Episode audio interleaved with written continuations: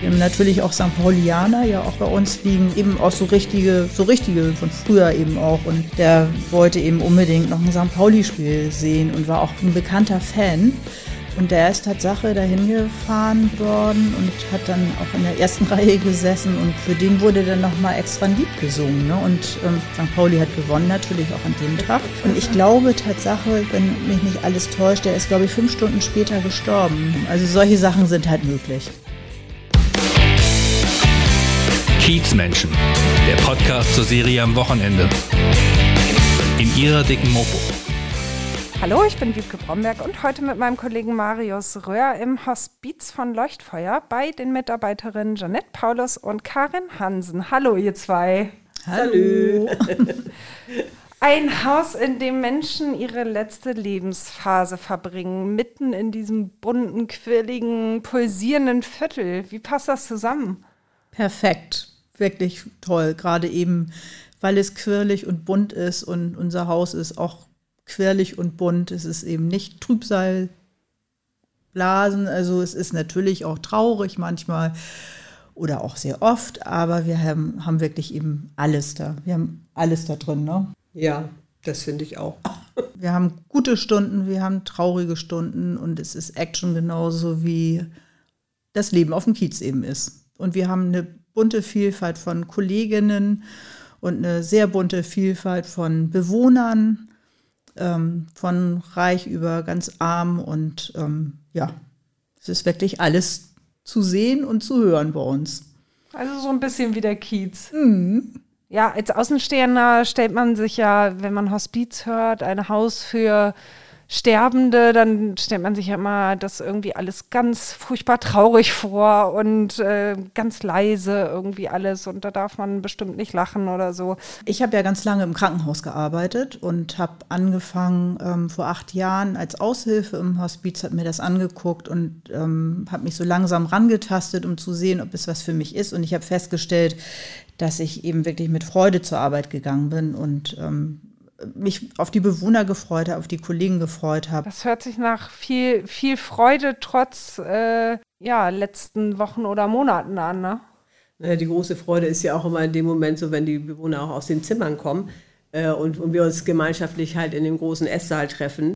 Und das ist eben halt das Personal und eben halt die Bewohner. Und ähm, wir reden eben halt nicht über Krankheiten, das ist sogar eher weniger, fast unausgesprochen tabu manchmal auch dass wir dann einfach eben halt von, von Familien reden oder vom Dom oder von dem, was gerade draußen auf dem Kiez los war oder wie viel Krach gerade nachts wieder von irgendwelchen Partys, äh, die Partygänger, die dann gerade zurückkamen und dann auf dem Hinterhof da Krawall gemacht haben und äh, über Reisen, über Vorlieben mit Essen und so weiter. Und ähm, das, ja, das, das macht es eigentlich so ganz lebendig. Ne? Also ihr feiert das Leben eigentlich, auch das vergangene Leben und konzentriert euch nicht auf den Tod? Ja, nicht das vergangene Leben, sondern das Leben, was. Also beides, vergangenes Leben und Vorlieben und Reisen, die man gemacht hat und halt das, das Jetzt und hier. Ja, wir ja. lernen das Leben eben wirklich häufig kennen von den Bewohnern, wobei eben ähm, das Thema Tod und Sterben überhaupt nicht ausgeschlossen ist. Das ähm, wird dann vielleicht nicht unten im großen Saal mit, ähm, mit vielen Leuten thematisiert, sondern eher vielleicht auf dem Zimmer. Und es gibt natürlich auch ganz viele traurige Momente. Ähm, das ist eben wirklich beides. Ne? Also ähm, und ja, wir feiern auch häufig das Leben. Das hört sich sehr schön an, aber du hast gerade schon gesagt, dass ähm, es natürlich auch ganz traurige Situationen gibt und ganz belastende. Was sind denn so Situationen, die ihr auch nach so einer langen Zeit Arbeiten im Hospiz noch als belastend empfindet?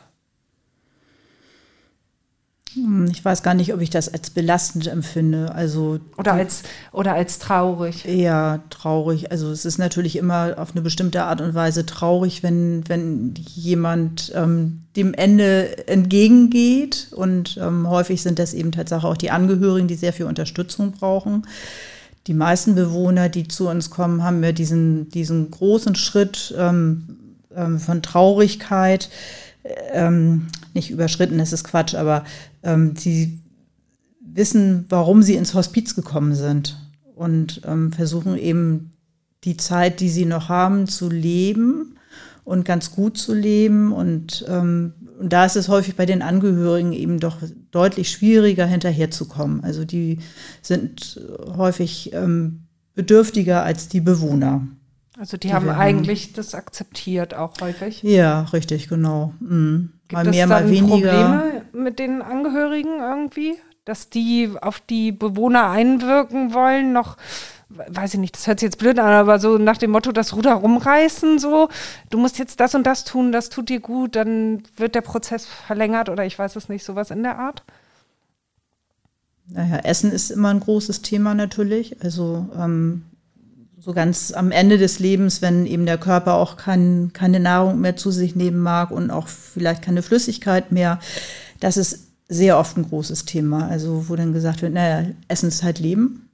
Ne, so, wenn man nichts isst, dann stirbt man. Und das ist natürlich immer wieder ein großes Thema auch bei uns, ähm, dass die Angehörigen gerne möchten, dass ihre ähm, Eltern, Geschwister, wie auch immer, oder ähm, ja, Angehörige insgesamt eben noch essen, noch trinken und die haben Angst, dass sie verdursten oder eben verhungern. Also das ist immer wieder ein Thema. Mhm. Wie geht ihr damit um? Ja, wir führen Gespräche, also ganz klar, also versuchen denen eben auch deutlich zu machen, dass der Körper in einer bestimmten Phase des Lebens ähm, auch eben nichts mehr aufnehmen kann und nicht mehr aufnehmen mag, dass es ähm, der ganz normale ähm, Prozess ist, der ganz normale, ich sage jetzt einfach mal Sterbeprozess eben auch. Hm. Also ihr klärt einfach auf, aber hm. für euch ist das so, dass ihr das Sprachrohr der Bewohner seid sozusagen. Unterschiedlich, ja. Einige akzeptieren das eben auch, einige Angehörige und manchmal ist es aber auch wirklich notwendig, dass man da erstmal ein Verständnis ähm, äh, bekommt von den Angehörigen. Wie viele Menschen habt ihr bereits begleitet in ihrer letzten Lebensphase? Kann man das Wisst ihr das überhaupt? Ja, das, ähm, also wenn man davon ausgeht, dass so circa 130, 120 Leute im Jahr versterben und wir irgendwie fünf Tage die Woche da sind und das dann auf die Jahre gerechnet, kommt dann schon einige Menschen zusammen, ne? Ja. Mhm. Wie viele leben zeitgleich im Hospiz? Also für wie viele Menschen, für wie viele Bewohner habt ihr da Platz? Für elf. Wir haben elf ähm, Zimmer, Einzelzimmer. Mhm. Das sind immer Einzelzimmer. Mhm. Ja. Wir haben ja den Luxus, dass wir auch ein eigenes Badezimmer, also dass jedes Zimmer ein eigenes Badezimmer hat, eine eigene Toilette. Ja. Also das ist jetzt nicht so krankenhausmäßig, eher so eine große WG oder wie muss ich mir das vorstellen? naja, wobei das Haus stelle ich mir ehrlich gesagt tatsächlich eher wie eine große WG vor. Also, ja, das meintest du auch jetzt, ne? Mhm. Ja, ja, ja. Also der Luxus ist ja auch tatsächlich, dass wir eben halt diese Großküche haben. Also die jetzt nicht so riesengroß ist, wie man sich das in äh, irgendwie in größeren Kantinen vorstellt. Aber dass, wenn Bewohner da eben halt auch ähm, äh, auch nachts mal Appetit haben. Wir sind ja eben halt rund um die Uhr ähm, in den drei Schichten unterwegs. Also bei uns ist es nicht so, dass wir jetzt nur Nachtschichten haben oder nur Früh- oder Spätschichten. Und ähm, wenn wir dann in Nachtschichten sind, zum Beispiel, dass und die Bewohner dann Appetit haben, irgendwie auf eine nachts aufwachen um zwei und haben Appetit auf einen Apfelpfannkuchen, dann können wir da eben halt die Küche, den Herd anschmeißen und den eben halt auch einen Apfelpfannkuchen backen. Das macht ihr? Und das machen wir dann tatsächlich, ne? Also ich weiß es auch, das ist jetzt zwar schon ein paar Jahre her, aber das fand ich irgendwie auch lustig. Da war so ein selber ein Koch, der irgendwie auf dem Schiff in der Kantine, kennst du den auch noch? Nee, ja. Und äh, der, der, sagte, der, sagte, der wollte auch unbedingt einen Hamburger haben und äh, sagte, mach mir doch mal einen. Und dann sage ich, ja, wie geht denn das und so weiter.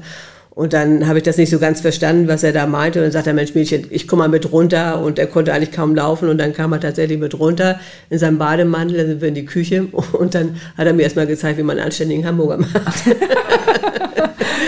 ja, das fand ich irgendwie, das war so eine Szene, die, die werde ich auch nicht vergessen. Das war so unkompliziert auch. Und das sind so, so Sachen, so Momente, die ich dann auch, also, ne, die wir irgendwie sehr lieben, dass wir da so individuell sein dürfen. Und dass die Küche das eben halt auch zur Verfügung stellt, ne? So. Also ihr erfüllt schon viele Wünsche, ja? Das kann man so sagen. Also was noch so? Was muss ich mir da vorstellen? Naja, einer der letzten Bewohner, die wir jetzt hatten, das war ja so, der unbedingt auch nochmal nach Sylt wollte, ne? nach Westerland. Und äh, das war dann allerdings auch mit dem Wünschewagen und wir haben das eben halt mit organisiert und äh, war auch ein Mensch, der eigentlich sehr still und zurückgezogen war und wo es lange dauerte, um so mit ihnen ins Gespräch zu kommen. Und ähm, ja, der dann aber immer mehr auftaute, also so mit, mit auch verschiedenen Wunscherfüllungen Richtung Essen oder eben halt nach Westerland oder mal eine Runde um Kiez machen und wenn das selbst jeden Tag ist, also wir haben da einfach noch, der konnte noch mal so richtig äh, eine Runde drehen in seinem letzten Leben und wahrscheinlich mehr als er im Leben so die letzten Jahre zuvor gemacht hat und das, das war irgendwie das so richtig noch mal aus sich rausgekommen, ne? Mhm.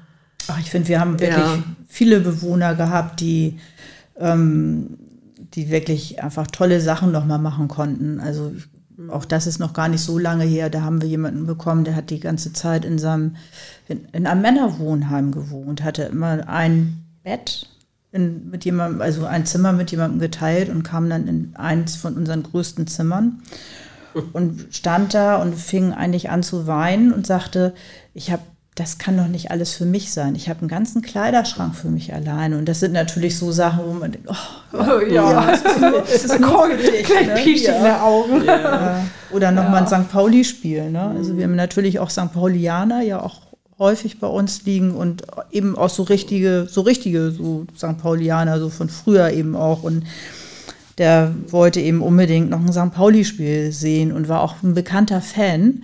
Und der ist Tatsache dahin gefahren worden und hat dann auch in der ersten Reihe gesessen und für den wurde dann nochmal extra ein Lied gesungen. Ne? Und ähm, St. Pauli hat gewonnen natürlich auch an dem Tag. ja, sehr gut. und ich glaube Tatsache, wenn mich nicht alles täuscht, der ist, glaube ich, fünf Stunden später gestorben. Also denn, mhm. der mochte auch nicht mehr essen und nicht mehr trinken. Dann hat er nochmal Tatsache mit einem Astra eine Mundpflege bekommen und kurz danach ist er eben gestorben. Also solche Sachen sind halt möglich. Ja, Wahnsinn. Ja. Ja, dann kann man vielleicht richtig gut Abschied nehmen vom Leben, ne? wenn man das ermöglicht kriegt und das noch machen darf. Mhm. Also. Ja, er war ja auch so ein Mensch, der, der ähm, selber total gerne gesungen hat und äh, irgendwie das, äh, was war das noch, Leben auf St. Pauli ja. und dann hat er da noch das mhm. Hospiz mit eingebunden letztendlich und immer wenn wir irgendeine Veranstaltung haben, dann hat er natürlich auch äh, dann da sein Lied zum Besten gegeben. Dann das Herz halt von St. Pauli? Äh, das nee, ist meine nee, Heimat? Das, Nein? Wenn, wenn ja doch, sterbe, genau. Doch, ja, ja, aber das, das ist die Melodie gewesen. Mhm. Ja, ja, genau. Ja, wenn ich sterbe, dann begrab mich auf St. St. Pauli. Pauli. Das, das Leben, da gehöre ich hin. Genau. Ja, ja genau. Immer wenn er das, das dann gesungen das. hat, da haben wir auch alle selber noch also Pipi in den Augen gehabt. Ne? Das war schon... Kommt das häufiger vor, dass ihr sehr, sehr emotional da auch werdet? Ja, in solchen Situationen schon. Mhm. Also gerade wenn das auch so oft, also das heißt, es müssen ja nicht immer so kernige Menschen sein in dem Sinne, ne? Mhm. Aber ähm, ja. Es, es ist einfach unterschiedlich. Also es kommt wirklich drauf an, also wann, wie lange die auch da waren und, und äh, was sich da für, für eine, also es sind ja Beziehungen, die man letztendlich auch aufbaut, ne? Und das ist mhm. wirklich, ist wirklich unterschiedlich, ja. Mhm. Wie lange ist das denn so im Schnitt? Also wahrscheinlich ist das sehr unterschiedlich, aber so von bis, wie, wie lang ist so eine letzte Lebensphase? Ja, also bis, also ja, zwischen 24 Stunden und ähm, vier, sechs Wochen. Das ist so das, der Durchschnitt. Aber es gibt eben auch ähm, Bewohner, die, das ist allerdings sehr selten, ähm, bis zum Jahr bei uns sind. Mhm. Also wir haben das schon auch öfter und immer wieder, dass Bewohner, Bewohnerinnen ja auch vier bis sechs Monate bei uns sind. Ne? Oder mittlerweile auch, was wir früher eigentlich nie hatten, äh, dass, dass die auch nach einer Zeit auch wieder ausziehen konnten. Ne? Weil sich einfach äh, die Krankheitsbilder, also wirklich oftmals kommen sie sterben zu uns und dann werden sie auf einmal so aufgenommen und kommen so zur Ruhe und werden so begüchert und ähm, äh, haben so viel Zeit, können alle Sorgen, die sie so drumherum haben, das wird alles so abgefangen und sie können sich auf sich besinnen und ja, werden nochmal so verwöhnt und es geht ihnen gut, sie kommen wieder zu Kräften, das Essen schmeckt, die, die, die Pflege, das Ganze drumherum ist so ummantelnd, ja auch tatsächlich, dass sie sich wirklich wieder stabilisieren und äh, ja, tatsächlich dann die, die, die Möglichkeit besteht, dass sie dann wieder ausziehen können. Ne? Also mhm. dann manchmal ist es ja auch so, dass dann die Wohnungen nicht mehr da sind, die sind alle schon gekündigt worden und sie können sich jetzt in dem Sinne nicht mehr alleine verpflegen, aber es ist dann so, dass sie dann in eine andere Pflegeeinrichtung kommen. Oder ja, wie wir es einmal mit einer Bewohnerin, die ist in ihren Stift zurückgezogen, eine mhm. Malerin und von der kriegen wir jetzt schon seit drei Jahren immer wieder eine Postkarte. Und, das ist ja ähm, irre. Ja, ganz besonders. Mhm. Ja, auch ein junger Bewohner, ne? Der, ja, genau, ähm, genau. Der, der war ja, auch sterbenskrank letztendlich ja. und lag, glaube ich, ein halbes Jahr bei uns. Und hm. ähm, der ist Tatsache auch wieder in seine Wohnung zurück und hat jetzt vor kurzem wieder angefangen zu arbeiten. Ja. Ja. Das ist so ja krass, ne? fast nicht zu erklären, oder? Ja. Wenn jemand ins Hospiz kommt, rechnet man ja, ja, eigentlich damit, dass er lebend auf jeden mm. Fall das Hospiz nicht verlässt. Ne? Naja, Wie häufig kommt das vor? Ja, selten. Also, ja, es hört sich jetzt an, aber das ist, ist ja äh, erstaunlich. ja. Ja. ja. wenn ich das so vergleiche, so von, aber von, von vor zehn Jahren und davor und dann so von vor ja, zehn Jahren bis zum Jetzt ist es immer wieder passiert. Also, dass Leute mal wieder ausziehen können. Also, ja, ja im Schnitt kann man, glaube ich, sagen, sechsmal im Jahr, ne? Oder ist es nee, schon zu hoch gegriffen? Hoch. Ja? Mhm. Gefühlt ist es jedenfalls so. Das ja. ist auch total okay. Du kannst auch sagen, gefühlt ist es so. Aber ähm, hm. woran kann das liegen? An falschen Diagnosen oder so? Oder? Nee. Also die meisten, die fast alle haben natürlich diese meistens ja Krebsdiagnose. Also ähm, und ähm, ich glaube einfach, wer eine Krebsdiagnose hat und alles durchlebt hat mit Chemotherapie, Bestrahlung, Krankenhausaufenthalte und so weiter und so fort. Ähm, viele sind ja wirklich ähm, auch traumatisiert von diesem Weg. Und wenn sie dann ähm, zu uns kommen ins Hospiz und ja eigentlich äh, davon ausgehen, dass sie bald sterben und dann aber nochmal merken, dass sie eine andere Möglichkeit haben, äh, nochmal zu leben und wie Jeanette schon sagt, ne, eben wirklich ummantelt sind äh, mit allem drum und dran und sich eben auf sich konzentrieren können auch und ähm, einfach auch nochmal das Schöne vielleicht am, am Leben kennenlernen wieder, ohne Chemotherapien und so weiter und so fort. Also es sind keine Fehldiagnosen. Mm -mm. Ja, Wahnsinn. Also, Ihr scheint einen verdammt guten Job zu machen. das sieht so aus. Du sagst gerade Krebsdiagnosen, also die meisten Bewohner haben ja. Krebsdiagnosen. Also das ja. Hospiz ist ja damals, 98, eigentlich ähm, aus der äh, AIDS-Zeit entstanden. Also damals war es ja wirklich ähm, ein Hospiz für AIDS-Kranke und durch die ganzen Medikamente, die es ja jetzt gibt, ähm, hat sich das relativ schnell ähm, ja, relativiert eben auch. Also es sind eben dann alle anderen Diagnosen und das ist eben fast immer Krebs. Ähm, Bewohner zu uns gekommen. Genau. Mm, Ganz selten, ja. dass es mal ähm, was anderes ist. Also auch aus jeder Altersspanne? Ja. Oder ja, wie, ja. wie alt sind die Bewohner? Naja, das ist, ähm, glaube ich, so zwischen 20, 30, aber eigentlich sind das mehr so äh, schwerpunktmäßig 60, 70, 80-Jährige. Jetzt haben wir auch gerade einen, ich glaube, 92-Jährigen. Ne? Ja. Fällt das schwerer hm. bei ganz jungen Menschen oder ist das für euch egal für die Arbeit? Egal ist es schon mal niemals. Und ähm, also wenn man jetzt so die, wenn wir dann hören, wir kriegen ja immer so ein, ähm, eine Vita von dem Bewohner, der dann äh, die Tage einzieht und wenn man dann eben halt liest, das ist jetzt ein relativ jüngerer Jahrgang, dann schluckt man schon. Das ist, äh, dann sind das ja auch so manchmal dann Jahrgänge, die dann den eigenen Jahrgang entspricht. Oder wenn das dann eben halt eine relativ junge Mutter ist, ja klar, wenn, mit ihren 12-, 15-jährigen Töchtern, das äh, ist schon traurig dann. Ne? Also das muss man schon mal erstmal schlucken und gucken. Habt ihr da irgendwas, was ihr braucht zum Ausgleich oder so, um das auch wegpacken zu können? Also wir haben ja einmal im Monat Supervision. Das ist auch mhm. wirklich notwendig. Und ähm, also ich glaube, wegpacken, also kann ich es, glaube ich, sowieso nicht. Also so beiseite packen, m -m, das geht nicht. Das ist ähm, mhm. für uns so unser Austausch, eben auch privat. Und ähm, wir haben einfach tolle, ein, ein tolles ja. Kollegium eben auch. Also wirklich, sei es nur die, die Leitung oder eben auch unsere, ähm, ja, eigentlich alle. Wir haben die Möglichkeit, mit allen zu sprechen. Mhm. Und wir haben Fallbesprechungen eben auch, wenn, wenn Bewohner besonders, ähm, ja, einfach äh, eine besondere Aufmerksamkeit ähm, brauchen. Genau, dann, dann besprechen wir das manchmal eben nach den Übergaben, die wir ja täglich machen. Oder ja, das sind so. Ja. Aber jetzt privat irgendwie was, wo ihr sagt, Mensch, das tut uns total gut, weil wir müssen jetzt mal dazu sagen, wir müssen uns mal kurz aufklären, auch warum wir zwei Protagonisten im Podcast haben, was ja extrem selten vorkommt, weil ihr seid nicht nur Kolleginnen, ihr seid auch verheiratet, deswegen seid ihr zusammen hier.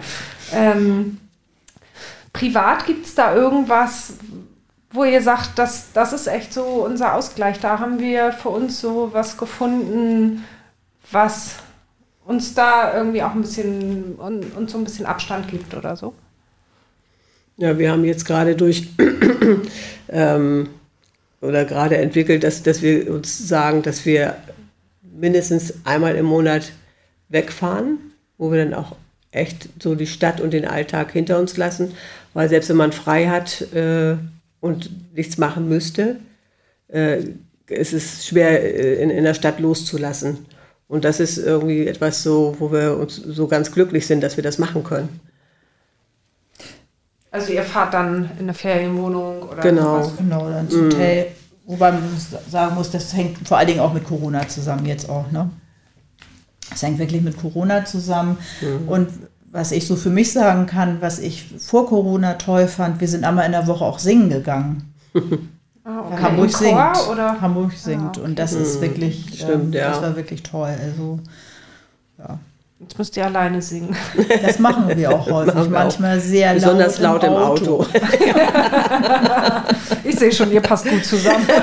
Das ist schön. Habt ihr euch eigentlich bei der Arbeit kennengelernt oder kanntet ihr euch vorher und seid dann beide zu dem Arbeitgeber hin? Ja, wir haben uns eigentlich im Hospiz kennengelernt. Ich habe Jeanette damals gezeigt, wie man mit dem Handy umgeht. ähm, letztendlich ist aber rausgekommen, dass wir uns Tatsache schon ganz, ganz lange kennen. Also ähm, wir sind ja beides Krankenschwestern und ähm, Jeanette hat damals äh, auf der Psychiatrie in Eibig gearbeitet und ich bin als Auszubildende auf ihrer Station gewesen und wir konnten das nur an einer Patientin damals festmachen, die wir eben beide kannten. Da haben wir mhm. schon eine Verbindung gehabt und ähm, ja, und Jeanette mhm. hat einen Töpferladen gehabt vorher in dem Stadtteil, wo ich groß geworden bin. Und ähm, ich weiß, dass ich auch immer an diesem Töpferladen vorbeigegangen bin. Also es war schon immer eine Verbindung, ne? Ja, ja. Ja, also so, das waren schon immer verschiedene Orte, auch also Lieblingsstadtteile und ähm, wo wir auch in äh, selbigen Diskotheken waren und ähm,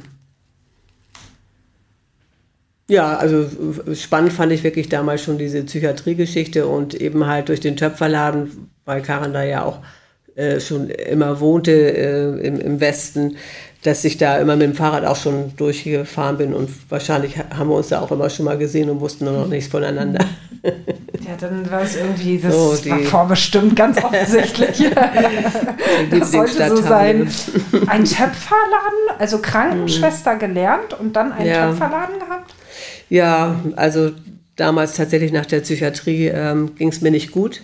Ich hatte da relativ früh aufgehört und hatte damals eine Frau dort kennengelernt, ähm, die da Beschäftigungstherapeutin war und ähm, mit ihr hatte ich dann tatsächlich äh, vorgehabt, also das ergab sich so, wir haben uns sehr gut befreundet und ja, und sie hatte, wollte auch aussteigen und dann ergab sich das irgendwie, dass wir sagten, ach, wir machen irgend, also irgendwas, was nicht mit Krankenhaus zu tun hat und dann war das, ähm, hätte auch ein Café sein können. Und dann ergab sich aber irgendwie, dass jemand einen Töpferladen abgeben wollte und das war eben halt äh, in Othmarschen und ja, da habe ich gedacht, ich habe nichts zu verlieren, das kann einfach nur nach vorne losgehen und ähm, ja, insofern, ich hatte von Tuten und Blasen keine Ahnung, Töpfern kannte ich gar nicht und mochte es auch gar nicht besonders und hatte das eigentlich autodidaktisch äh, entwickelt mit, äh, mit Inge zusammen und ja, war eine spannende Zeit. Mhm, genau. Aber dann nichts für die Ewigkeit. Nichts für die Ewigkeit, nein, das war ein weiterer Baustein in meinem Leben. Wann ist dieser Baustein hier dazu gekommen? Wann bist du ins Hospiz gekommen hier zum Arbeiten? Also ins Hospiz ähm, war 2002, also das ist jetzt schon 20 Jahre her. Genau, da hat das eine äh, Freundin erzählt, dass äh, ich war damals, also habe mir den Töpferladen aufgehört und war im ambulanten Dienst tätig und das war aber auch einfach auch war auch eine tolle Zeit, aber ähm, es war noch nicht so meins. Und ich war auch immer irgendwie auf der Suche, also so das äh, äh, künstlerische, gestalterische war auch toll, die Pflege im Ambulanten war auch toll, aber es fehlte mir immer noch irgendwas. Und dann erzählte die Freundin, dass eben halt, ähm, dass, dass, jemand, dass äh, jemand gesucht wird im Hospiz und dass es eben halt das Hamburg Leuchtfeuer auf dem Kiez ist und das war für mich irgendwie die Initialzündung. Also ich hatte sofort, obwohl ich noch nicht mal richtig wusste, was ein Hospiz ist damals, und dass es dieses Hospiz da, äh, geschweige denn, dass es das Hospiz im St. Pauli gibt, hatte ich so das Gefühl, dass genau das ist es. Also ich kann gar nicht sagen, woher, aber das war, das war's. Also war ich mir total sicher. Und ja, dann habe ich mich da vorgestellt, stand an der Tür, so wie ihr heute da an der Tür standet und irgendwie ging gleich mein Herz auf und ich wusste, das ist mein, mein Laden. So. Und ist es ja. noch heute? Ist es noch wie heute, nach wie vor heute, ja, genau. Und das seit 20 Jahren, ne? Schon irre. Ja, das ist schön. Ja. Das ist schön, total schön. Aber wie schafft ihr das? Zusammenarbeiten, zusammenleben? Das ist sehr viel zusammen, auf jeden Fall. Das ist Wunderbar. der Hammer. Eigentlich gar nicht, ich muss hier raus. Ja. Also, ich muss ja sagen, also wir haben Tatsache, wir haben eine Sommer- und eine Winterresidenz, wir haben zwei Wohnungen in der gleichen Straße. Also das ist unser Luxus. Und ähm, also ihr lebt getrennt oder nein. ihr lebt in zwei, wie jetzt? Nee, das ja. musst du jetzt nochmal erklären, das habe ich nicht geschnallt. Also wir haben Tatsache, beide haben eine Wohnung. Ähm, ich habe eine Wohnung mit Garten und Jeannette wohnt in der ersten Etage mit Blick in meinen Garten sozusagen. Und wir wechseln immer die Wohnung. Also wir leben, wir, wir trennen uns Tatsache nicht. Also wir sind im Winter und im Sommer immer zusammen, aber wir wechseln Tatsache die Wohnung. Wir haben immer im Frühjahr einen Umzug in die Sommerresidenz. Und jetzt sind wir gerade in der Winterresidenz in der ersten Etage, weil die ein bisschen heller ist oder deutlich heller mhm. ist. Ne? Und auch wärmer. Besser also ich habe nur Außenwände und insofern. Ähm, genau. Mhm. Und das Leben während der Arbeit und außerhalb der Arbeit ist herrlich. Also, ja. Ne? Es, äh, ach, das ist so schön. also es findet alles gemeinsam statt und es ist kein Problem. Es, hat, es war nie langweilig, es ist auch immer harmonisch. Also es ist tatsächlich so, dass wir uns nie wirklich übelst gestritten haben. Also wir können, wenn es Meinungsverschiedenheiten gibt, wir haben da immer drüber geredet. Und ähm, also das, das Tolle ist ja auch tatsächlich, dass da eine Frau an meiner Seite ist, mit der ich, also wo wir uns, also mit der ich mich so austauschen kann, ne? also wo wir uns beide so austauschen können, gerade jetzt so ob dieser Hospizarbeit, das ist ja schon auch eine sehr spezielle Arbeit und ähm, äh, da haben wir dann schon oft, also wir ticken ja auch ähnlich und haben auch tatsächlich dann ähnliche ähm, Thematiken im Umgang mit Bewohnern, also was wir da vielleicht manchmal nicht verstehen oder wo so Fragezeichen sind und, und, und, und können dann darüber auch nochmal kurzfristig reden. Und das, äh, finde ich, macht das auch so besonders. Ne? Ja, und ich ähm, finde eben auch so Klarheit und Wahrheit, also wenn da irgendwie was britzelt oder was ähm, ähm, nicht ganz klar ist, äh, bei uns kommt, kommt es wirklich immer ziemlich schnell auf den Tisch auch, dass darüber geredet wird. Mhm. Aber es ist jetzt, also es ist schon so, dass ihr dann auch wirklich zu Hause nicht sagt, nee, Job gibt es hier nicht. Da wird nicht drüber gesprochen, weil da haben wir einfach keine Lust drauf, das ist privat. Also das vermischt sich dann schon ein bisschen, ja.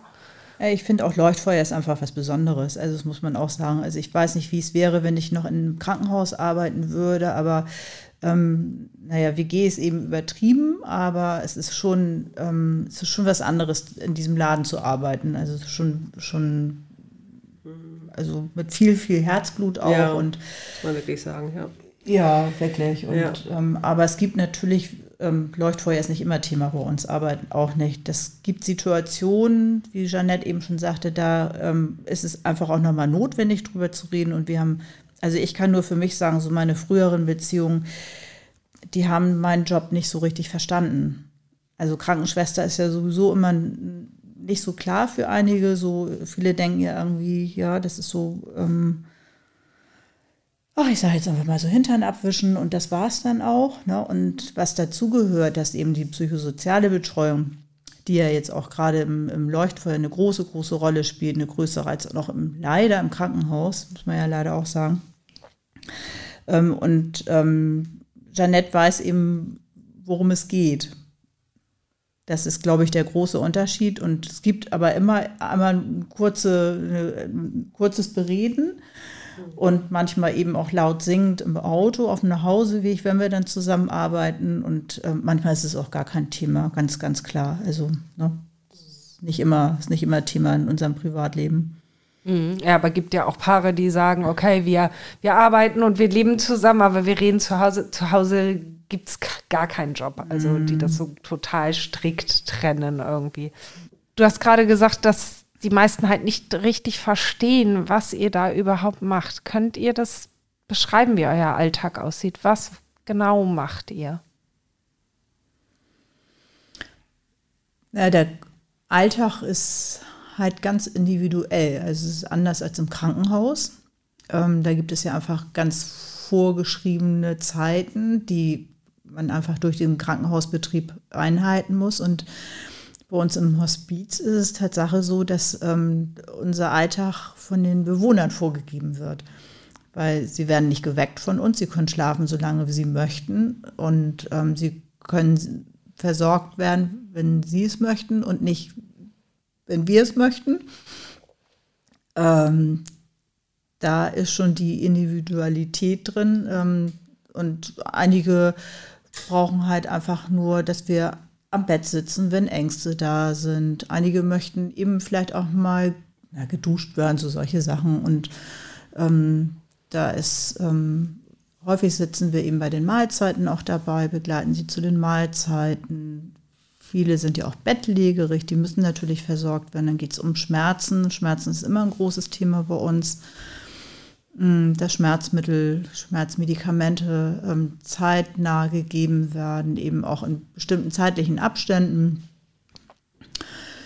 Äh, ja, viel, viel individuelle Betreuung, muss man einfach sagen. Also äh, überhaupt nicht vergleichbar mit dem Krankenhaus.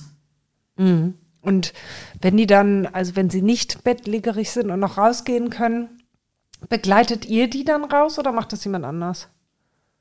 Ja, auch das ist unterschiedlich. Ne? Also wenn, wenn Angehörige das machen, viele trauen sich das manchmal auch nicht zu, weil sie Angst haben, dass vielleicht irgendwas passieren könnte. Ähm, und wenn wir die Zeit haben und die Möglichkeit und das Wetter natürlich mitspielt, dann ähm, gibt es schon solche Tage, wo wir eben auch mal an die Elbe fahren. Das ist ja nicht weit von, vom Hospiz, zehn Minuten mit dem Rolli mal eben an die Elbe fahren, das ist toll. Oder eben auch einfach vor die Tür in unseren Garten oder wie auch immer. Also oder Einkäufe machen. Ich kann mich gut daran erinnern, dass ich irgendwann mal, ich glaube vor zwei Jahren war es, als es noch kein Corona gab, da wollte eine Bewohnerin so gerne sich nochmal neue Klamotten kaufen und wir sind in die Innenstadt gefahren. Und da habe ich erst mal gemerkt, wie schwierig das eigentlich für Rollstuhlfahrer ist.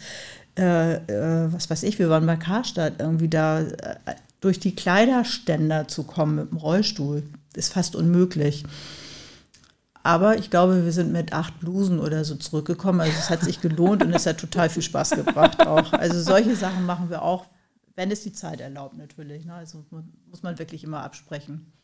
Ja, also es kann, wenn einer klingelt und sagt, okay, ich möchte jetzt um zwei Uhr nachts meinen Pfannkuchen, dann geht das. Aber wenn jemand klingelt und sagt, ich würde jetzt gerne zum Shoppen in die City, dann ist das äh, wahrscheinlich ein längerer Prozess, ne? Ja. Und wir haben natürlich auch ganz viele Ehrenamtliche, also die eben auch für, gerade für solche Aktivitäten auch äh, immer bereitstehen. Ne? Wie viele Festangestellte, also Hauptamtliche und wie viele Ehrenamtliche habt ihr? Ja, äh, genau um die 30 äh, Hauptamtliche Im Hospiz. im Hospiz, genau, und äh, so um die 60, 70 Ehrenamtliche. Und die jetzt nicht nur für die psychosoziale Betreuung, sondern auch für die Küche, für den Empfang, auch Hauswirtschaftsbereich. Ähm, ja, das ist schon ein ganz buntes Potpourri. Und ja, da sind wir auch ziemlich dankbar. Ne? Also so ohne unsere Ehrenamtliche würde es auch nicht gehen. Durch Corona haben wir es ja auch nochmal besonders gemerkt. Ne? Dann sind ja viele ausgefallen, sowohl in der Küche als in der psychosozialen Betreuung. Und, ähm, Aber das klingt ja schon nach sehr vielen Menschen für sehr wenig Bewohner. Ne? Also wenn ich mir vorstelle, Mhm. elf Bewohner und so viele Menschen, hat da jeder was zu tun tatsächlich auch? Ja, man wundert sich, aber es ist manchmal wie im Taubenschlag, aber haben alle äh, äh, gute Funktion in, in, in dem Sinne, weil das ist ja auch jetzt nicht nur äh, auf, eine, auf eine Uhrzeit begrenzt, sondern es ist ja schon so, dass es, ähm, also so tagsüber ist es eigentlich ganz gut abgedeckt, aber Hauswirtschaft wird sehr unterstützt. Aber dann gibt es eben halt auch ähm, die, ja, die Ehrenamtlichen im ja, psychosozialen Bereich. Naja, wir haben ehrenamtliche Begleiter, ne? also oder Begleiterinnen, die eben Tatsache direkt mit dem Bewohner ähm, äh, zusammen sind, die eben Ausflüge machen oder eben auch einfach, die Angst kommt ja häufig nachts oder abends, wenn es dunkel ist und ähm, die Möglichkeit, ehrenamtliche, eine ehrenamtliche Begleitung an dem Bett des Bewohners zu haben, das ist schon wirklich eine, eine große, große Sache. Also wenn die sich einfach da hinsetzen und einfach nochmal quatschen mit denen und teilweise bis 12, 1 Uhr nachts dann da bleiben am Bewohnerbett, das ist natürlich für uns ähm, wirklich für die Pflegenden ganz toll. Ne? So, weil auch nachts haben wir natürlich manchmal auch andere Sachen zu tun als ähm, äh, genau. Ja, oder eben halt auch im Küchenbereich. Ne? Also so, das ist äh, tagsüber ist Küche abgedeckt, aber wenn das dann zum Beispiel zum Armbrot geht, äh, da muss sich verbindlich auch ein Ehrenamtlicher jeden Tag zur Verfügung stellen, um dann das Armbrot für die Bewohner zuzubereiten. Und ähm, ja, Brote zu schmieren, für also schöne Teller zu bereiten, für, für die Zimmer oder eben halt den Tisch zu decken, den ihr ja vorhin auch gesehen habt, äh, im großen Raum und äh, wo wir dann alle zusammen essen können und das muss gedeckt werden, das muss wieder abgeräumt werden etc. Ne? Und äh, das ist eben halt nicht nur abends, sondern auch am Wochenende. Am Wochenende sind es ausschließlich Ehrenamtliche, die äh, vormittags zu zweit in der Küche sind und abends nochmal zum Abendbrot. Ne? Das sind da schon mal letztendlich sechs Leute nur für Samstag und Sonntag. Ne? Und dann nochmal täglich abends, ähm, ja, unter der Woche. Also alleine das sind schon sieben, zehn, zehn, 13, 13 Leute, was nur die Küchenbereiche anbelangt. Ne? Ja. Ja, wenn da jeder Wunsch erfüllt werden soll, ist das wahrscheinlich, ist man auch gerne mal am Rennen wahrscheinlich, oder? Weil wenn dann die Klingel, wahrscheinlich sind das Klingeln, ne? So, die ihr da habt und wenn die dann da permanent schrillt, ist natürlich. Naja, aber ich, eben auch gerade, wenn jemand vielleicht im Sterbeprozess ist und stirbt, dann versuchen wir schon, wenn kein Angehöriger da ist, dass wir dabei sind, wenn es denn so ist, dass der Bewohner dann eben auch ähm, Anwesenheit zulässt. Auch das ist ja unterschiedlich. Ne? Also, dann sitzen wir eben Tatsache am Bett und ähm, begleiten ihn eben. Und dann können wir nicht zwischendurch rausgehen. Also das sind solche, oder wenn jemand eben große Angst hat und Ängste, Ängste sind wirklich ein großes Thema eben auch bei uns. Ne? Also ganz klar. Und 30 Leute hört sich so viel an, aber es sind ja viele in Teilzeit auch. Und insofern relativiert sich auch das wieder so ein bisschen. Ne? Und Klar, und 24 Stunden am Tag, Richtig, 30 genau, Leute ist genau. natürlich eben. äh, klar. Ängste, hast du jetzt schon häufiger gesagt, dass es oft um Ängste geht. Was, was sind das so größtenteils für Ängste? Die, äh, die Angst einfach vor dem Sterben? Vor dem Tod, was dann kommt? Oder? Ja, also ja, das kann sein, aber häufig sind es eben, was weiß ich, Erstickungsängste, Ängste vor Schmerzen, ja, Ängste vor dem Tod.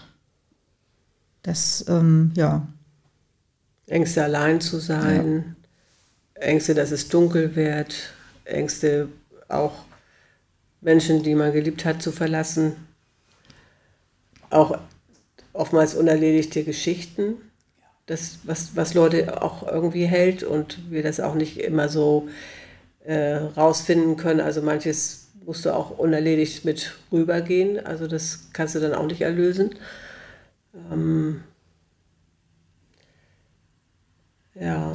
Aber gibt, gibt es da, ähm, wenn ich mir vorstelle, so, was weiß ich, irgendeinen Streit in der Familie oder sowas und das hat man leider dann äh, bis zu diesem Zeitpunkt nicht klären können. Gab es da schon auch Sachen, wo ihr sagen könnt, äh, das, das haben wir geklärt, zum Glück. Wir konnten das irgendwie, konnten diese Person nochmal zu einem Gespräch hier einladen oder sowas?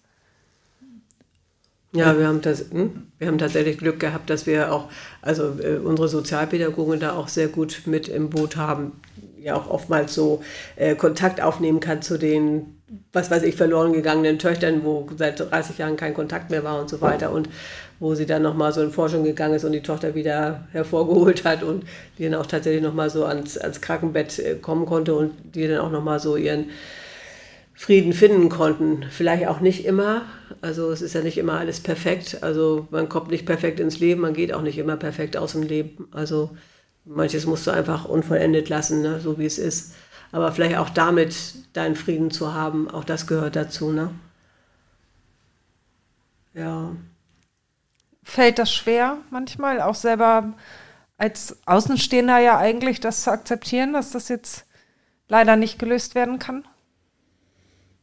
Mittlerweile nicht mehr, ne? Also, also ich, ich persönlich finde das immer ganz spannend, dass es letztendlich, denke ich, immer fast in jeder Familie eine Person gibt, ähm, dass eben eigentlich keine Familie perfekt ist. Da gibt es immer Probleme und ähm, auch im Tod und im Sterben gibt es immer wieder Auseinandersetzungen und ähm, ja, also ich finde es mittlerweile, ich finde es nicht, ähm, nicht schwierig.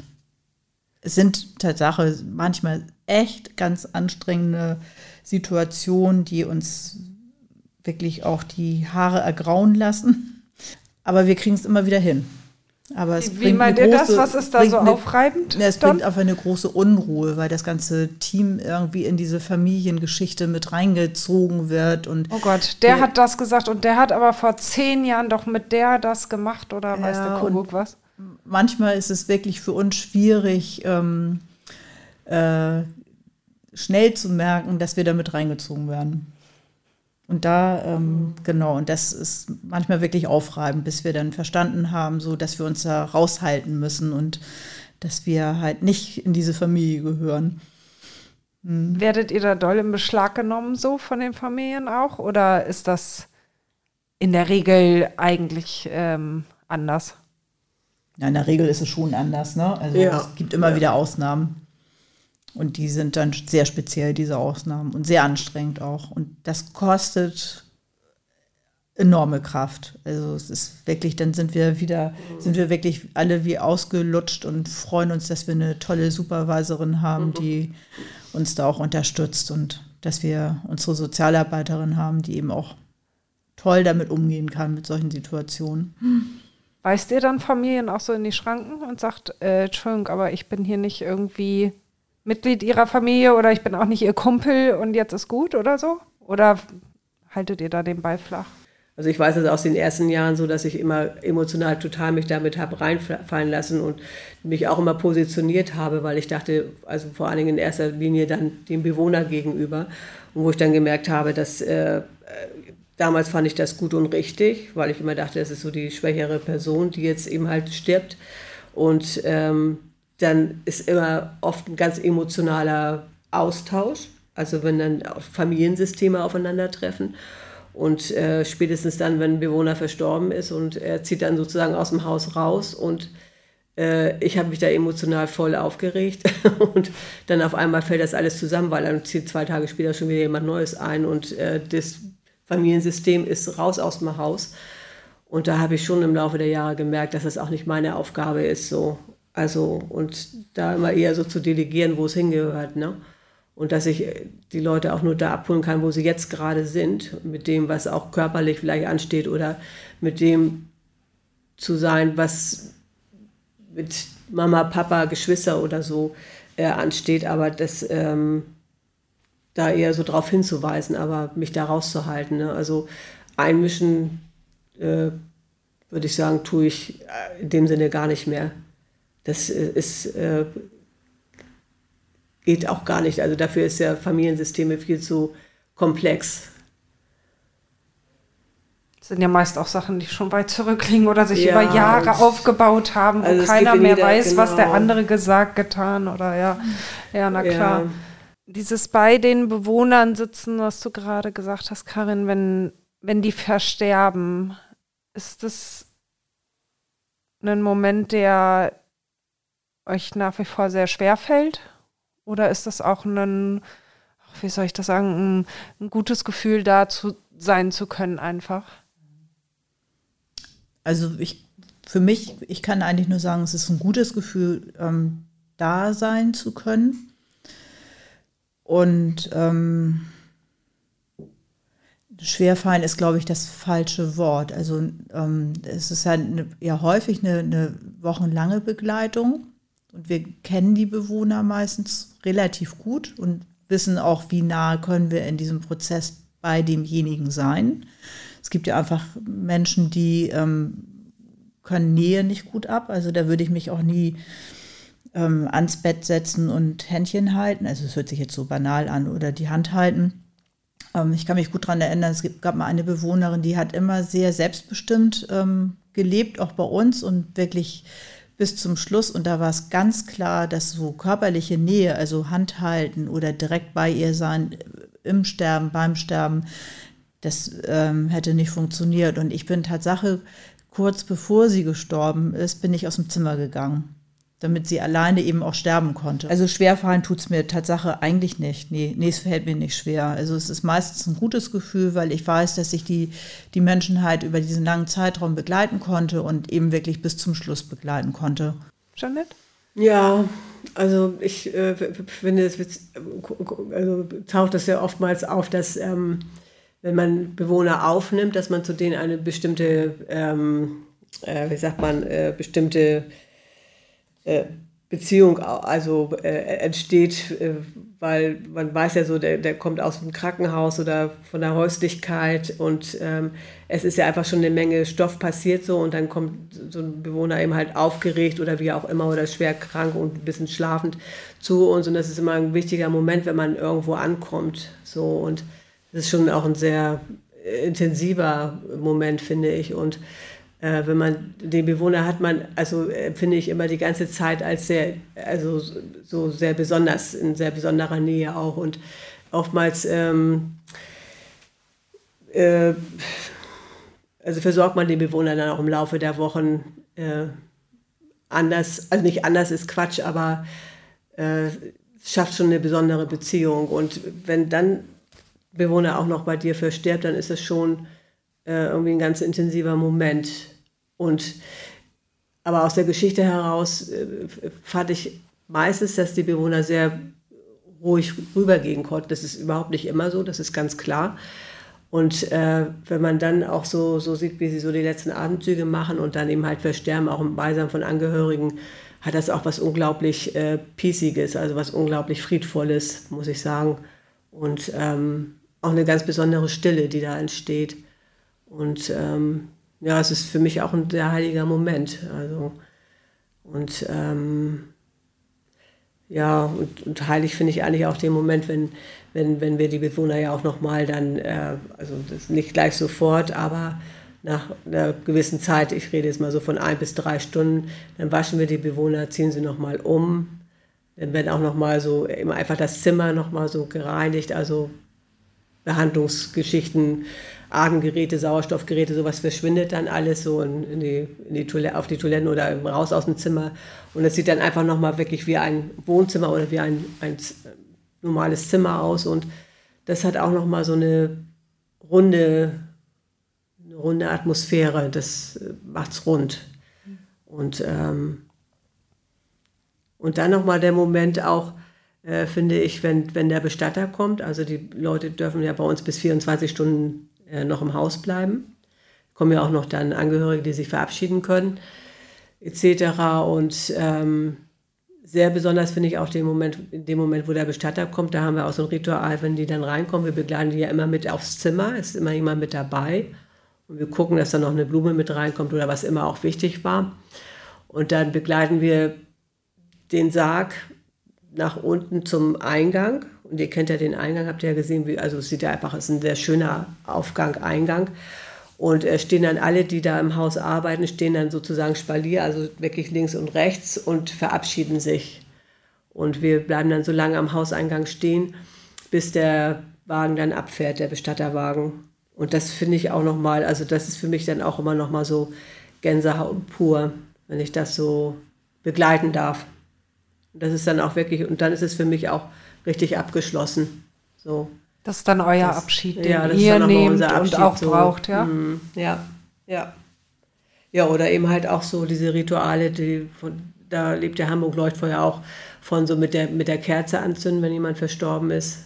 Ne, dass die ja 24 Stunden brennt, man macht diese Kerze an, man schreibt in die Wachstafel den Namen von dem Bewohner. Das können auch die Angehörigen machen, je nachdem, wie es passt so, ne? Und ähm, das ist bei schon, euch unten, ne? Da habt ihr mir ja gerade gezeigt, bei euch unten. Ähm, ja, genau, im Foyer und ja.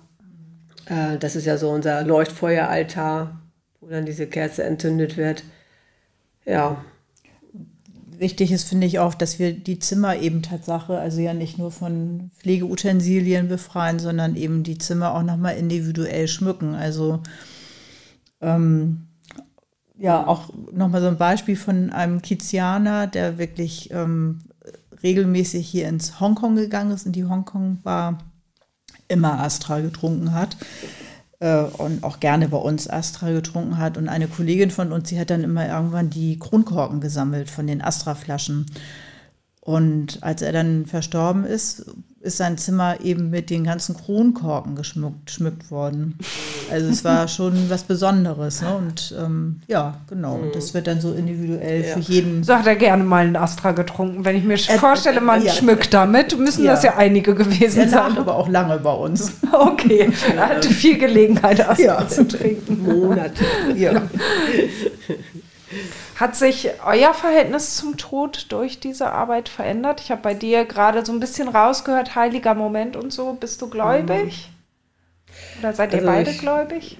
Bin nicht gläubig in dem Sinne, dass ich jetzt äh, einer Kirche oder Institution angehöre. angehöre.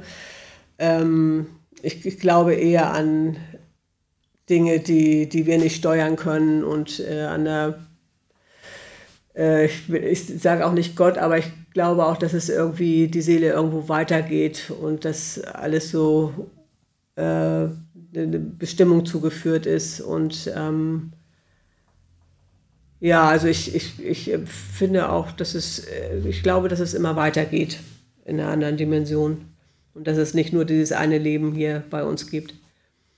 Hat sich mhm. das verändert seit dem Job? Deine Gedanken zum Tod, zu dem Thema? Also äh, ich habe, als ich angefangen habe im Leuchtfeuer, da habe ich äh, tatsächlich äh, viele, also große Angst gehabt vorm Sterben. Also auch selber tatsächlich und ähm, äh, ja, also es war mir tatsächlich nicht ganz geheuer. Und äh, dadurch, dass ich jetzt eben halt im Laufe der Jahrzehnte, kann ich ja schon sagen, äh, dabei bin, äh, hat sich das stark verändert. Ja. Also die, weil du, du kannst nie sagen, wie der Übergang mal sein wird. Ne? Das, das äh, würde ich mir auch nie erlauben, das zu, zu sagen. Aber, naja, aber ja, verändert, also die große Angst, die ich zu Beginn der, der, der Geschichte hatte, die, die habe ich nicht mehr. Nee, nee. Hm. Bei dir? Ähm, ich habe auch keine Angst vorm Sterben sage ich jetzt. Also, und da hat sich, glaube ich, Tatsache mein, also meine Arbeit im Hospiz, Tatsache, hat da, glaube ich, sehr viel zu beigetragen. Ähm, ich glaube nicht, glaube nicht an die Kirche und ich habe auch sonst keinen Glauben. Ähm, was sich Tatsache ähm, geändert hat, auch mit der Hospizarbeit, dass ich eben, äh, äh, dass ich eben alles an Glauben akzeptiere oder respektiere. Nicht akzeptieren, sondern respektiere. Das war vorher nicht so. Und das hat sich Tatsache geändert. Und aber Tatsache Angst vorm Tod habe ich nicht. Nee, das hat sich wirklich durch die Arbeit verändert. Auch dadurch einfach, aber ihr habt ja vorher wahrscheinlich auch schon mal verstorbene Menschen gesehen, ne? Also in eurem Job, das war ja wahrscheinlich nichts Neues, ne? Nur diese Begleitung jetzt. Ja, wobei, also so, äh, was ja immer faszinierend ist, und das haben ja fast alle, die, die, die versterben, dass sie in, in der letzten Phase so einen Blick nach links oben haben. Also so, die gucken links oben in die Ecke und reden dann auch schon wirklich mit irgendwelchen Angehörigen, die schon verstorben sind. Und äh, wenn du jetzt gar nicht glauben würdest, dann würdest du, wie könntest du das dann erklären, dass es äh, diese Leute gibt? Also das ist ja völlig faszinierend. Wie nach ne? links oben in die Ecke, hä? Also wenn, wenn die im Sterbeprozess sind, ja. dann gucken sie oft in ihrem Zimmer links oben in die Ecke und dann sehen sie immer schon irgendjemanden sagen, nee, nee, ist noch nicht so weit, ich komme noch nicht oder führen da schon so Zwiegespräche. Ne? Und das ist ja schon äh, eine Sache, die sich zwischen den Welten äh, abspielt. Und dann denke ich immer so, wenn es das schon gibt, dann, naja, okay, für mich so, ne, dann geht es ja natürlich auch weiter. Ne? So, also ich glaube, naja, gut, tatsächlich, dass es nicht damit endet, so, sondern aber das hast du ja auch, das erlebst du ja auch immer wieder, ne? Mhm. Dass dieses, ähm, das finde ich schon. Ja. Ich finde, ich habe durch meinen Job auch, ich bin Polizeireporterin ausgebildet, habe natürlich auch schon verstorbene Menschen gesehen, habe Leichen gesehen und ich, ich finde sehr bezeichnend für mich ist immer genau das, was du gerade gesagt hast, Jeanette, irgendwie dieses mit auch in eine andere Welt gehen, allein dieses Gefühl, dass da nur noch eine Hülle liegt, dass das weg ist, was, mhm. was äh, das ausgemacht hat, dass diese Seele wirklich, ich finde, das kann man irgendwie schon sehen, dass die Seele mhm. weggeflogen ist, so fast, das hört sich komisch an, mhm. aber ja, ja. Mhm. ich finde, das sieht man Verstorbenen schon fast an, so. Ja. Ganz, ganz seltsam, ja. Also, also ich bin da total bei dir, bei diesen Gedanken. Ja. Ja, witzig finde ich ja auch immer, dass, das also heißt witzig, aber schön finde ich, dass, dass die, wenn sie verstorben sind, ja meistens alle auch immer sehr glücklich aussehen oder beseelt oder so. Die, die haben so was Rundes, ne? So, das, äh, also wir, ne, wir haben das wenig mhm. erlebt, dass, da frage ich mich das tatsächlich so, wenn jetzt Leute im Straßenverkehr äh, unfall, verunfallt sind, äh, wie es dann zum Beispiel die Körper aussehen oder der Gesichtsausdruck, das habe ich ja noch nie erlebt. Ne? Bei uns mhm. sind sie ja schon mit einer Haltung, wie auch immer, die ist reingekommen und so gut es ihm halt ging, haben wir es begleitet, begleiten dürfen. Und äh, irgendwie fand ich es wirklich, also, also ich würde wirklich sagen, 80, 90 Prozent sahen wirklich mhm. immer ähm, rund aus, also entspannt. Mhm. Und es hat nicht nur was mit dem Loslassen des Körpertonus und so weiter zu tun, das ist nochmal eine, also bin ich fest von überzeugt, sage ich mal, ne? mit einer anderen Art von Dasein, also dass, dass die irgendwie loslassen konnten und rund sind, was immer auch vorher war. So meine, meine Überzeugung so, ne? Ist das für Aber euch tröstlich? Weil das hat sich irgendwie, ich finde, das, was du gesagt hast, ja, Janet, dass das sehr tröstlich auch klingt, dass man irgendwie wirklich, mhm. ja, dass man keine Angst haben muss und dass das normal ist. Und ich finde es ja auch toll, mhm. wenn das auch thematisiert wird, weil ich finde in unserer mhm. Gesellschaft das sehr schwierig, dass wir nie lernen, mit dem Tod umzugehen, weil das ein absolutes Tabuthema ist. Da wird mm. nicht drüber gesprochen. Und erst recht nicht mit Kindern oder so. Deswegen mm.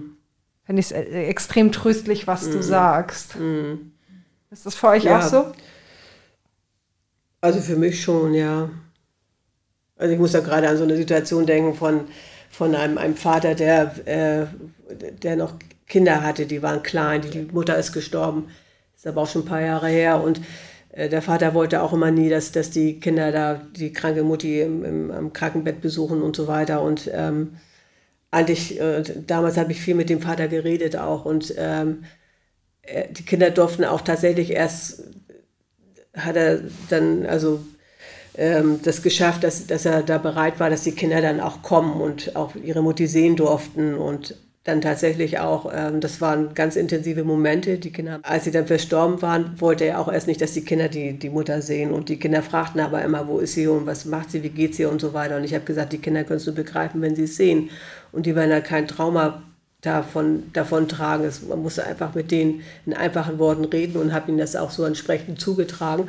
Und die sind auch gekommen und waren auch wirklich den ganzen Tag bei ihr, alle, alle ganze Familie zusammen. Und das war irgendwie äh, ganz, ganz, äh, fühlte sich ganz inniglich und ganz warm an und die Sonne schien und so. Also das war irgendwie ganz, es war, also übertrieben, fast wie so Familienausflug, aber in so einem ganz großen Frieden und dass die Kinder eben halt tatsächlich nochmal so richtig da Abschied nehmen konnten von, von der Mutter. Ne? So. Also das fand ich ähm, ja sehr bewegend. Wie empfindet ihr das äh, Thema Tod in der Gesellschaft? Wird da offen mit umgegangen oder würdet ihr euch da einen anderen Umgang mit wünschen? Also ich finde Tatsache, dass es auch von Stadtteil zu Stadtteil unterschiedlich ist. Und ich meine schon, dass auch St. Pauli ähm, ein besonderer Stadtteil ist, der ähm, den Tod eher akzeptiert als ein anderer Stadtteil hier in Hamburg. Und ähm, es ist für die Nachbarn hier kein fremdes Bild mehr, wenn hier der Leichenwagen vorfährt von ähm, ja, der Bestatter. Die gehen trotzdem hier vorbei und grüßen. Nicht alle, aber ähm, viele. Und ähm, ich habe schon wirklich das Gefühl, dass hier der Tod, das Sterben anders wahrgenommen wird und ähm, dass hier anders damit umgegangen wird. Wie mit vielen Sachen eben auf St. Pauli, es ist offener ist. Also dadurch, dass es offener ist oder warum noch? Was für einen Grund könnte das haben? Also ist ja zum Beispiel auch so, fällt mir dazu ein, ähm, wenn bei uns jemand verstorben ist, wir werden das, wir machen das nicht wie oft in Pflegeeinrichtungen, dass die Leute dann erst nachts um 24 Uhr abgeholt werden, wo es keiner sieht und wo es schön dunkel ist und so weiter, sondern wir äh, machen das wirklich bewusst am Tag. Und das ist eben halt, äh, ja, 14 Uhr, 18 Uhr, wie auch immer. Und äh, was, was Karin auch schon sagt, äh, die Leute bleiben auch stehen, die hier in der Umgebung sind und äh, bleiben so lange stehen, bis äh, der Leichenwagen dann fortgefahren ist oder gehen ganz selbstverständlich einfach vorbei, aber schon in dem Bewusstsein, dass da wieder jemand verstorben ist. Ne? Ich finde, das ist ein total ehrlicher, offener Umgang, wie unser Kiez das macht. also dadurch, dass es hier so ein offener Stadtteil ist, glaubt mhm. ihr, kommt das? Mhm. Ich glaube schon. Ja. Also es wird eben ganz viel respektiert, akzeptiert. Ähm, ja, das macht sich einfach hier bemerkbar und das ist eben das Schöne hier auch. Dafür ist mhm. St. Pauli ja nun auch bekannt. Deshalb gibt es diese Serie. ich danke euch sehr für das Gespräch und wünsche euch alles, alles Gute. Mhm. Ja. Dankeschön. Wenn euch die heutige Folge gefallen hat, dann hört doch auf jeden Fall noch, andere Folgen.